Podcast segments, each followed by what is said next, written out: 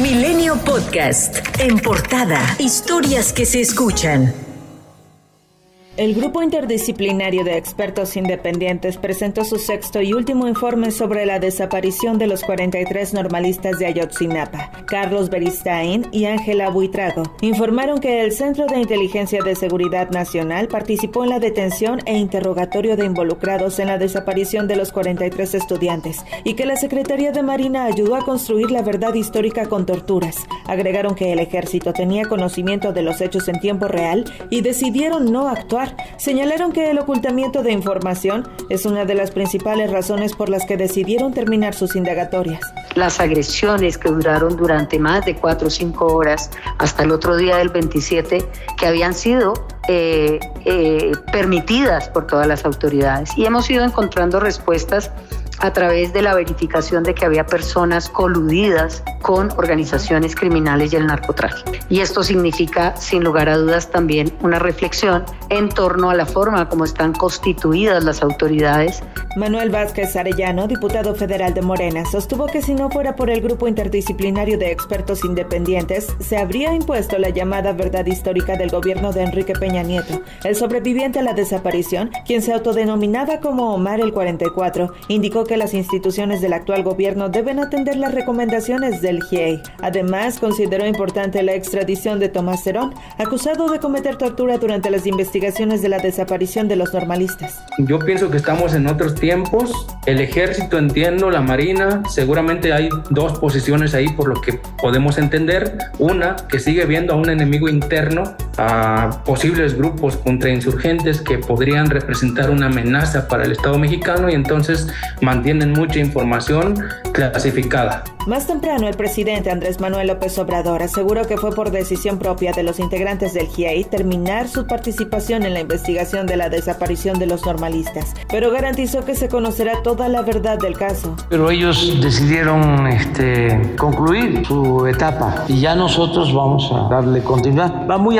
avanzada la investigación. ¿Podría concluirse ya para este aniversario que se cumple en septiembre? Yo tengo el compromiso de llegar a, a conocer toda la verdad. Luis Fernando García, director de la organización Red en Defensa de los Derechos Digitales, afirmó que el principal obstáculo para la verdad en el caso Ayotzinapa es la mentira y ocultamiento de información. Agregó que al igual que pasa con el espionaje, el presidente López Obrador es cómplice o impotente.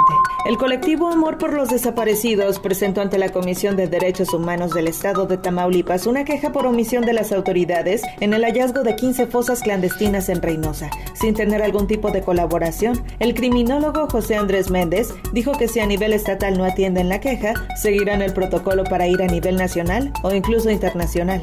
En el proceso de investigación por la muerte por aplastamiento de la menor Aitana en un elevador del Hospital General de Zona número 18 en Playa del Carmen, Quintana Roo, el IMSS difundió nombres y contratos irregulares y la falta de documentación de inspección por parte de su extitular Miquel Arriola. El IMSS abundó en que hubo irregularidades como la ampliación indebida para entrega e instalación de los elevadores, pasando de 230 días naturales a 563, más el doble establecido originalmente.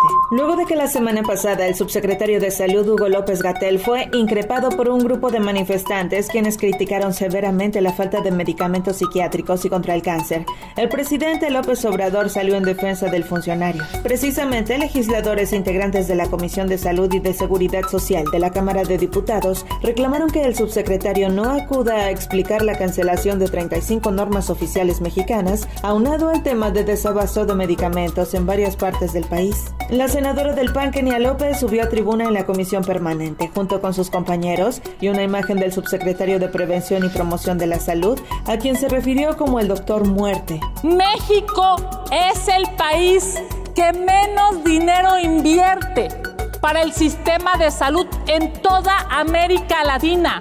Es por culpa del doctor Gatel que hoy hay un desabasto de medicinas. Y cuando le reclaman al subsecretario, demuestra lo insensible e inhumano que es. Claramente, si hoy tienes una enfermedad, este gobierno no te está respondiendo. Ante ello, legisladores de oposición y la mayoría se enfrascaron en un debate por la gestión del funcionario federal y al final Morena reventó la sesión.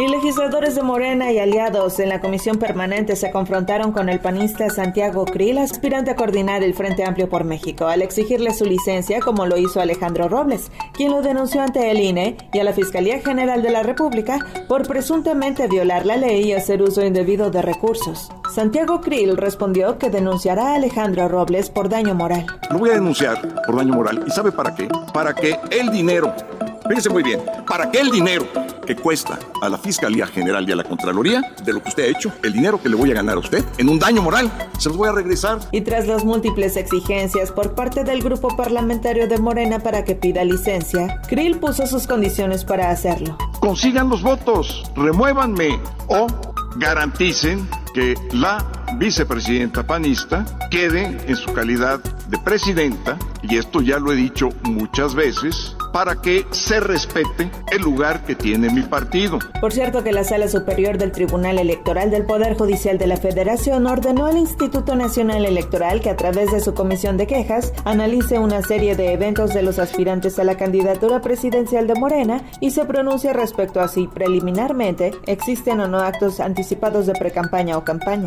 Laida Sansores, gobernadora de Campeche, dio a conocer una supuesta conversación entre Alejandro Moreno, presidente nacional del PRI, y el diputado federal priista Pablo Guillermo Ángulo, la cual revelaría la venta de diputaciones por la vía plurinominal en ese partido político. La mandataria estatal leyó de forma sarcástica esta supuesta conversación que hace referencia a Jorge Estefan Chidiac, diputado priista en Puebla, curul que obtuvo por la vía plurinominal. Jesús Avid y Laura, pareja que agredió a una maestra de kinder en Cuautitlán Izcalli, Estado de México, fueron vinculados a proceso por el delito de extorsión. Los abuelos de Christopher completaron las pruebas requeridas por el DIF mexiquense para recuperar la custodia del infante. Milenio Podcast.